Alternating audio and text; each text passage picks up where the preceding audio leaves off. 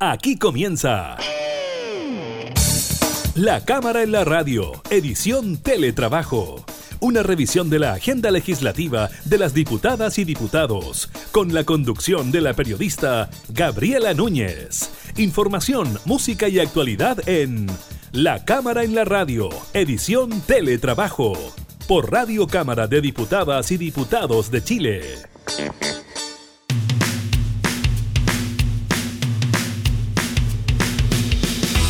Hola, ¿qué tal? ¿Cómo están? Bienvenidos a un nuevo programa de la Cámara en la Radio. Los acompañamos en estos días de cuarentenas para gran parte de nuestro territorio a causa del COVID-19. Precisamente estaremos hablando de aquello, de los datos dados a conocer durante esta jornada por el Ministerio de Salud. También estaremos hablando con el diputado de la UDI, Enrique Van Rieselberg, integrante de la Comisión de Economía, sobre el ciberataque que sufrió el Banco Estado. Estaremos hablando de los alcances de lo ocurrido, de las declaraciones por parte de las autoridades del banco y también de las posibilidades de que esto tienda a disminuir, sobre todo con la cantidad de transacciones que se realizan hoy por hoy. Revisaremos los datos del IPC para el mes de agosto y la lamentable muerte de un joven de 21 años que falleció tras un atentado incendiario en Cañete. Iniciamos la cámara y la radio en teletrabajo.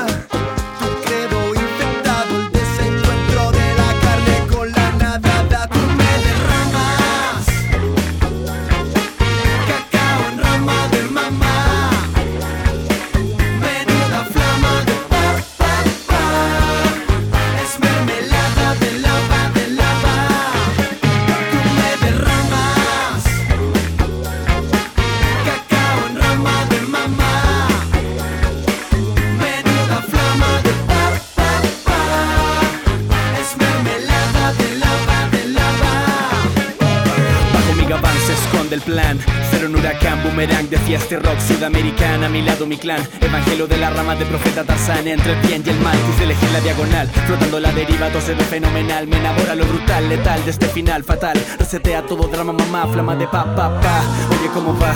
Con este placer inestable que humedece este baile. El plan trae consigo mapa indescifrable Que lleva un paraíso de guachitas y cables Y una dosis de tu maravilla justo en el área. Sanación, vital, milenaria Mis homies en bajada reconozco las toses. Sube el volumen que suenen fuerte los dioses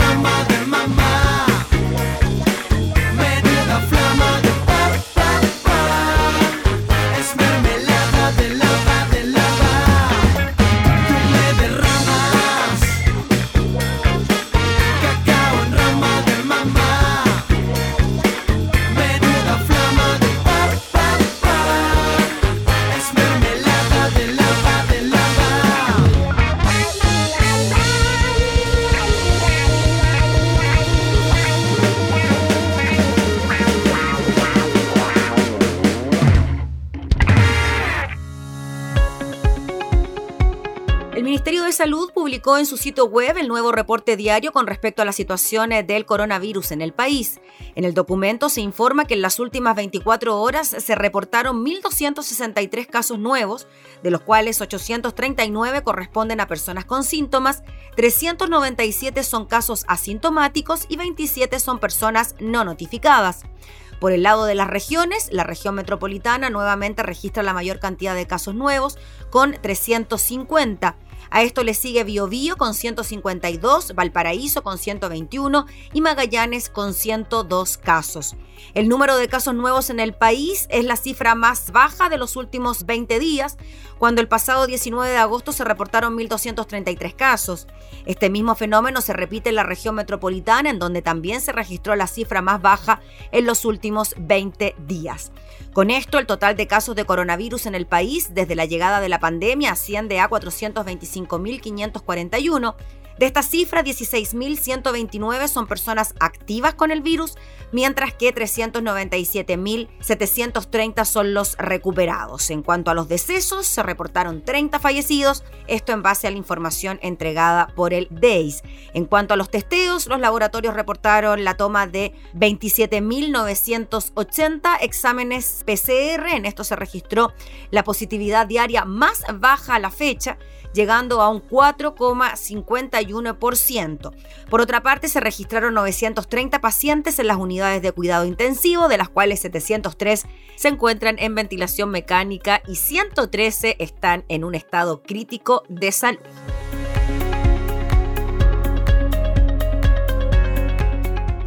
Todo lo que ha pasado me ha llevado hasta hoy. Miro adelante por el horizonte, la culpa la entierro y me voy. Maleta, respiro profundo y no miro hacia atrás. Sol que se pone, sol que sale, me acompañará. creí lo que dijeron, los quería escuchar. Un grito vivía esperando salida, rogaba por su libertad. Toda una vida en la fantasía sin poderme a mí ni mirar. Y ahora veo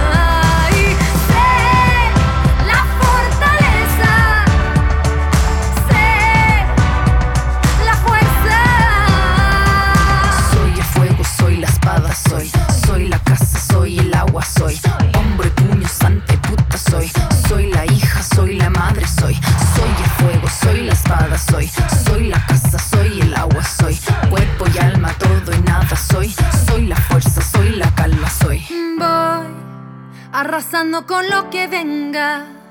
Llegaré hasta donde pueda y que nada me detenga. Y si estoy en medio de la tormenta, firme como la madera y suave como seda. Y voy arrasando con lo que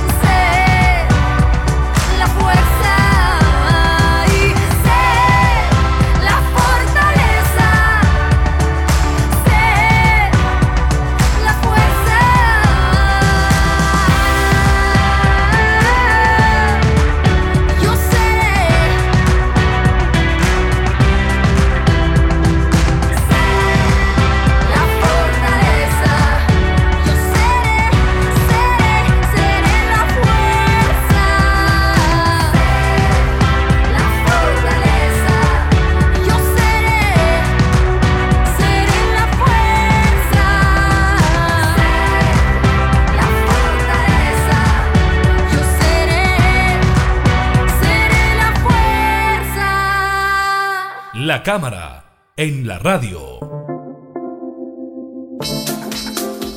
El Banco Estado, sin duda el principal banco de nuestro país, fue víctima de un ciberataque o de una crisis operacional, como fue descrita por sus funcionarios. Se habla de por lo menos 12.000 computadores infectados y la imposibilidad de que los clientes puedan acudir a sus sucursales. El presidente de la entidad financiera, Sebastián Sichel, ofreció disculpas a los millones de usuarios por el cierre de las sucursales durante el día lunes. Vamos a conversar de este tema con el diputado de la UDI, Enrique Van Rieselberg, integrante de la Comisión de Economía de la Cámara. ¿Cómo está, diputado? Muchas gracias por recibirnos. Muchas gracias, Gabriela, por la posibilidad de la entrevista. Diputado, primero, ¿qué le parece que el Banco Estado, el principal banco del país que atiende a millones de chilenos, haya sufrido un ataque de estas características y que haya estado expuesto a una situación de estas características? Sí, lo primero es efectivamente el que haya ocurrido con el Banco Estado, es de una especial sensibilidad, porque el Banco Estado es el que atiende al, como usted bien lo indicaba, al, mayor número de familias o de chilenos, y además atiende normalmente a las personas más vulnerables. Eh, y además, dentro de las personas más vulnerables, quizás también por distintos motivos, muchos de ellos tienen eh, poca educación digital también. yo conozco varias personas que todavía son, que, son clientes de Banco Estado, pero que eh, todavía prefieren el, trámite a la antigua, que van físicamente a la sucursal, a que le tienen desconfianza a toda la, a toda la cuestión digital. Entonces, este tipo de, situaciones, sin duda alguna, que maximiza esas preocupaciones eh, y, eh, y, afecta especialmente a ese segmento de la población que merece un especial cuidado. Ahora, sin embargo, escuchando hoy día en la mañana a través de un medio de comunicación al vicepresidente de Banco Estado, Pablo Correa, eh, yo llamaría, en, digamos, llamaría la calma, ¿eh? en el sentido de que él indicó primero de que el caso cero ya estaba identificado, es decir, el computador desde el cual se originó la infección ya estaba identificado, ahora vamos a saber si fue a través de un correo electrónico o a través de la visita a una página a una página web, ahí seguramente van a, van a hacer la investigación para eh, eh, identificar el motivo de la infección. Pero segundo, eh, esa infección no pasó a mayores, lo que indicaba Pablo Correa, haciendo un símil con una infección biológica, ¿ya? es que esta infección no alcanzó a estar tanto tiempo como para poder generar impactos en el patrimonio del banco, o como para, o como para poder generar impacto, digamos, en rescates eh, que no correspondían a alguno de los clientes. Entonces, esto fue una infección, fue oportunamente identificada por los sistemas de seguridad del banco. Eh, se están tomando ahora todas las medidas para desinfectar los sistemas y probablemente después de esto se van a tomar eh, mayores, digamos, mayores precauciones aún para proteger más eh, los sistemas de este importante banco de la plaza chilena eh, en un contexto de era digital donde eh, no solamente los bancos, sino en general todos los organismos públicos y privados están y estamos siendo objeto de riesgos de esta, de, de, de esta índole. Sí. Diputado Van Rieselbergue, también hoy día escuchaba a Sebastián Sichel y él aseguraba de alguna manera que los fondos de los clientes no habían sido tocados y que de todas maneras tenían una especie de seguro frente a los ciberataques. ¿Usted cree que eso es efectivamente así? ¿Las personas pueden estar tranquilas de que no ha habido problemas con sus fondos? Sí, eso lo indicó, bueno, Sebastián Sichel y también hoy día lo, lo, repasó, por decirlo de alguna forma, el vicepresidente Pablo Correa. Fueron anuncios públicos de dos importantes autoridades del banco. Por tanto, digamos, no cabe sino creer en aquello, porque además el riesgo de, de no, eh, de no eh, ser certero con la información habiéndola hecha pública, eh, dos grandes importantes autoridades del banco sería súper complicado para ellos. Eh, así que sí, yo creo que eh, además hoy día eh, el vicepresidente indicaba de que el tiempo en el que, digamos, desde que se infectó el sistema hasta que lo descubrieron pasaron 10 días. hacían ellos el paralelo con lo que ocurrió hace un tiempo atrás en el Banco de Chile, donde no fueron 10 días, sino que fueron varios meses en donde el virus se incubó, por decirlo de alguna forma, comenzó a penetrar el sistema y efectivamente en ese caso generó algún tipo de, eh, no recuerdo si daño patrimonial o, entre comillas, rescate, es decir, eh, eh, obtención de, fondos de los cuentacorrentistas sin la autorización de parte de ellos. Ahora, me parece, lo que no había escuchado ahora es este tema de los seguros. Probablemente la industria de los seguros tiene que reconocer este tipo de riesgo y tiene que ofrecer algún tipo de servicio a, la banca y me parece muy prudente de que un banco como el Banco Estado tenga efectivamente también seguros para cubrir eh, los riesgos de su patrimonio y los cuentas correntistas frente a eventuales ataques de este tipo. Ahora, diputado Van Rieselberg, ¿qué cree usted que pueda influir en algo o que se hace entonces más necesaria la presencia de este asesor presidencial en ciberseguridad. Ya se sabe que desde el mes de marzo que este puesto del SAR de la ciberseguridad está vacante después de que Mario Farrén renunció al cargo. ¿Cree usted que ahora se hace más necesario que nunca tener este puesto? Sí, o sea, siempre los eventos eh, sacan a reducir la, la, falta, o sea, las situaciones que hacen falta, digamos. Eh, a mí me parece que no era necesario el evento para que en la era digital eh, pudiéramos cubrir ese cargo con sentido de urgencia. A mí me parece, eh, no, sé, no sé exactamente lo que estará haciendo Jorge Abbott, ya yo a Jorge Abbott lo conocí cuando fue subsecretario de Telecomunicaciones en Piñera 1. estuvo a cargo de la unidad hace un tiempo atrás, renunció para efectos de irse a la Intendencia de la Araucanía, dejó la Intendencia de la Araucanía, desconozco, desconozco cuál será el rol eh, actual de él, pero me parece a mí que Jorge Aot reúne eh, en términos técnicos todas las competencias como para poder hacerse cargo de una, de una responsabilidad de este tipo, que eh, el evento acaba de relevar de que es más urgente que nunca tenerlo para que se haga cargo de llevar adelante planes de acción que le ayuden a Chile, en su sector público y privado, estar eh, mejor cubierto frente a riesgos de este tipo. Diputado, y bueno, en realidad en relación a esto, claro, puede ser que haya influido o no la presencia de un cargo de estas características en este ciberataque, pero ¿cree usted que la Comisión para el Mercado Financiero o la Asociación de Bancos e Instituciones Financieras se deberían manifestar al respecto? ¿Deberían decir algo frente a aquello o aquí es solo responsabilidad de Banco Estado? No, o sea, primero eh, yo quiero eh, acentuar de que Banco Estado tenía sistemas de eh, seguridad, fueron vulnerados, como fueron vulnerados también los de, en su momento, el Banco de Chile, que es un importante banco privado de la plaza.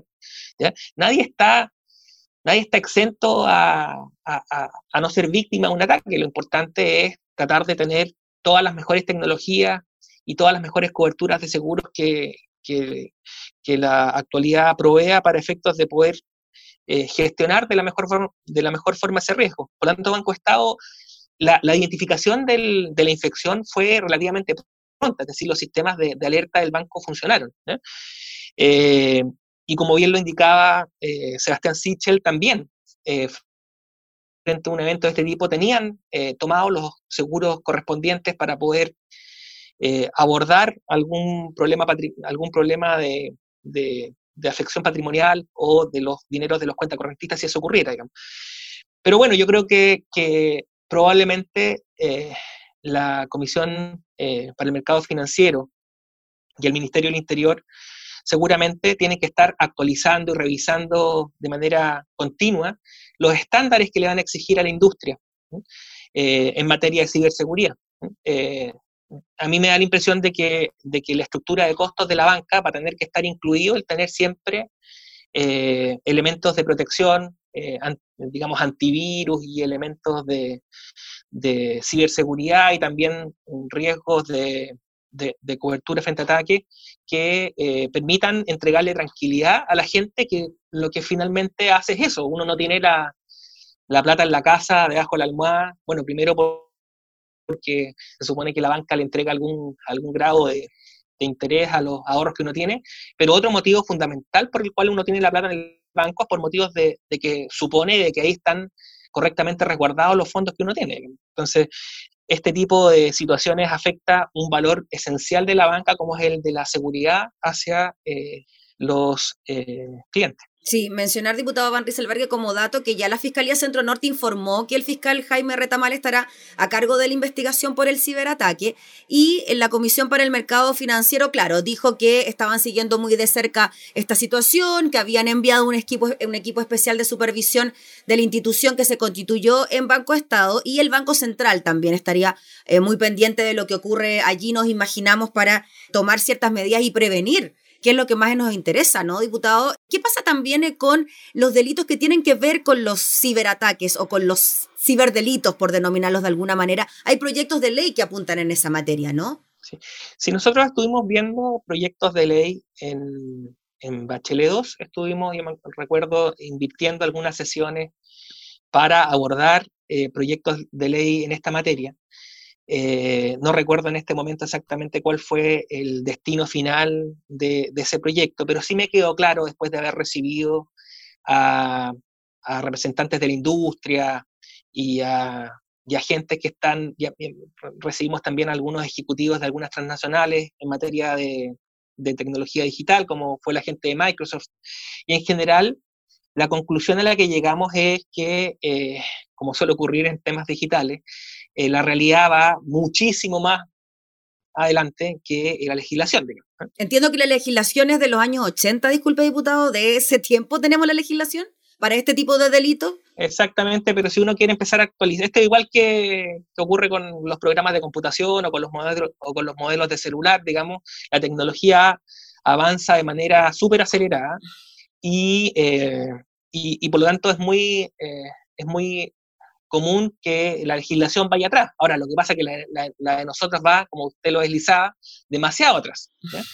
Por lo tanto, a mí me parece importante y creo que lo, no creo, y lo voy a indicar en la, en la comisión de hoy día, eh, que abordemos este tema y que revisemos si es pertinente eh, eh, activar un eje que permita eh, avanzar con sentido de urgencia en esa materia. Probablemente vamos a, voy a pedir que invitemos al, Ministerio del Interior, porque en esto no va, no, va a trabajar eh, el Ministerio de Economía, sino que el, Ministerio del Interior, probablemente algunos otros ministerios, pero lo, importante es que eh, nosotros, como Comisión de Economía, catalicemos el proceso aceleremos el proceso para poder eh, ayudar a que Chile tenga una normativa que minimice los riesgos de este tipo de eh, situaciones. Muy bien, pues diputado Van Rieselberg, le agradecemos enormemente por darnos estos minutos para conversar de este tema que tiene muy, pero muy preocupados, sobre todo los usuarios de Banco Estado por las repercusiones que pueden haber y también por las dificultades ¿no? que se generan de no poder hacer las transacciones comerciales como ellos quisieran. ¿no? Así que muchas gracias por su tiempo. Muchas gracias, Gabriela. Que esté muy bien. Buenos días. Buenos días. Era el diputado Enrique Van Rieselberg refiriéndose entonces a este ciberataque sufrido por Banco Estado.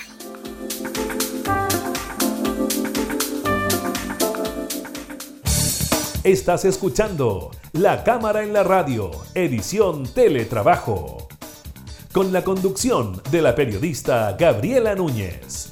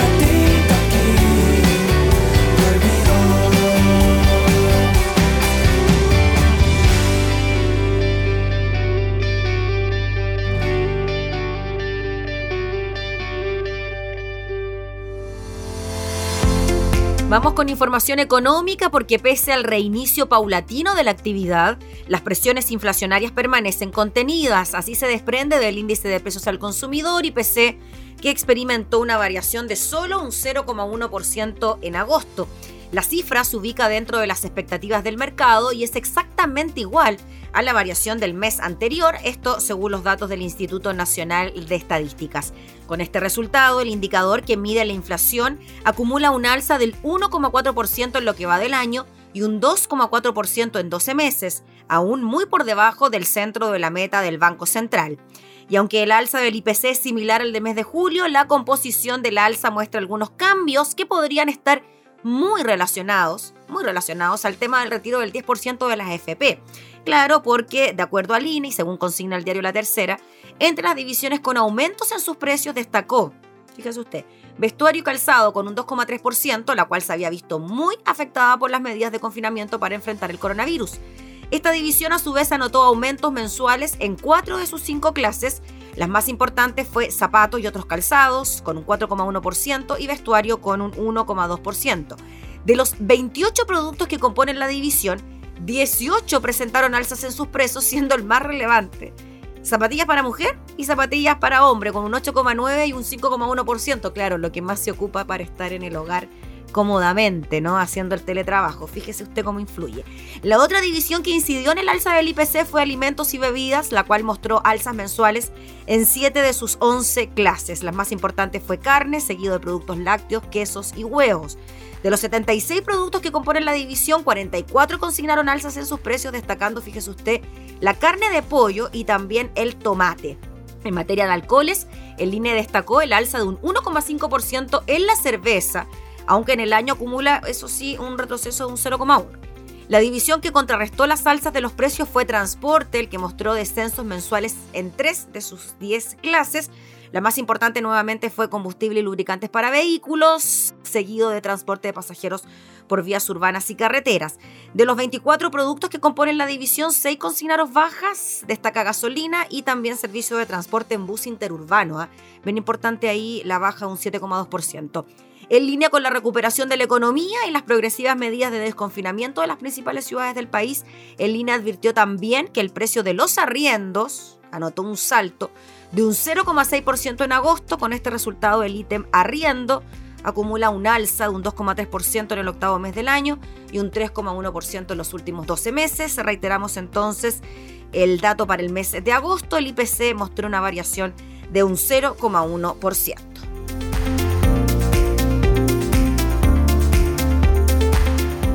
Siento la magia cuando te miro, cuando te acercas, cuando pasas, la energía se siente diferente. Todo el mundo se detiene,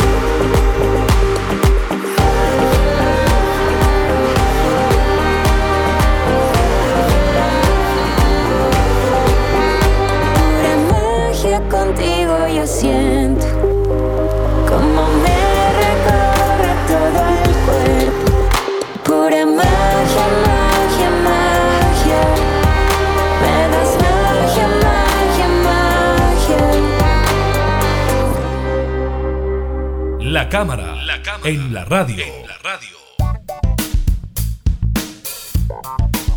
Esta es una mala noticia. Un joven de 21 años, identificado como Moisés Eduardo Orellana Pavés, fue asesinado a tiros en Cañete, en la región del Biobío, presuntamente por un grupo de individuos que también protagonizó ataques incendiarios en la misma comuna durante las últimas horas.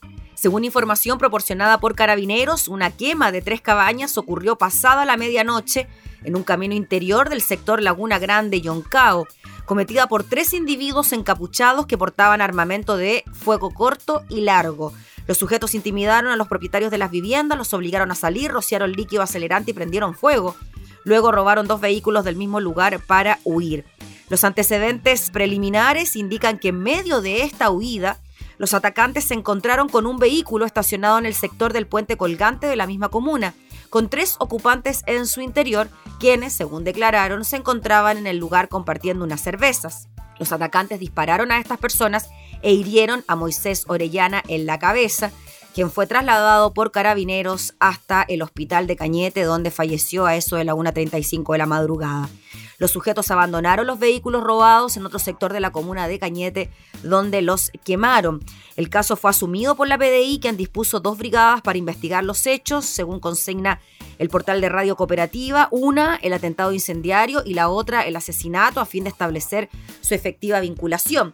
Lo concreto hasta el momento es que los encapuchados intimidaron a habitantes de tres cabañas para luego incendiar dichos inmuebles y en la huida sustrajeron dos vehículos en los cuales se movilizaron, dijo el subprefecto Carlos Díaz de la PDI.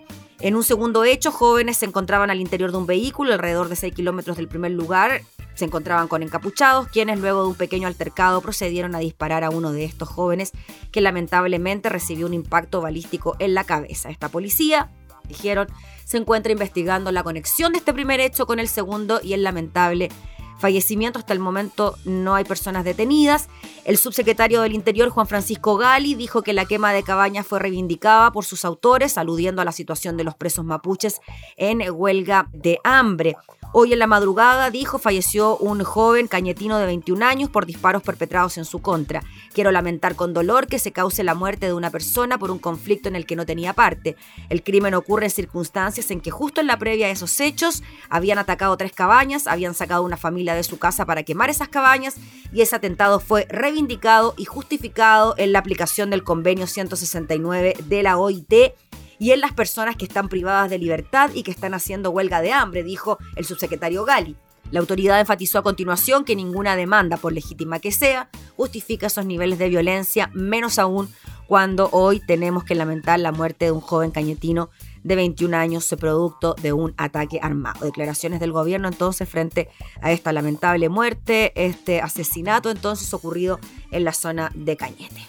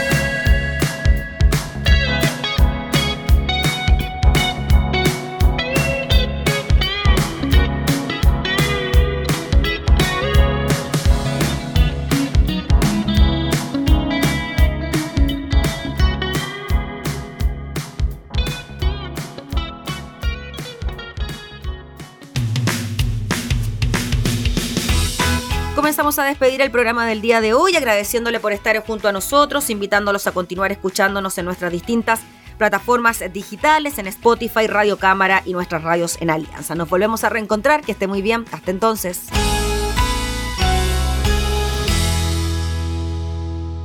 Hemos presentado La Cámara en la Radio, edición Teletrabajo una revisión de la agenda legislativa de las diputadas y diputados, con la conducción de la periodista Gabriela Núñez. Información, música y actualidad en La Cámara en la Radio, edición Teletrabajo, en Radio Cámara de Diputadas y Diputados de Chile. Hoy más que nunca, acercando las leyes.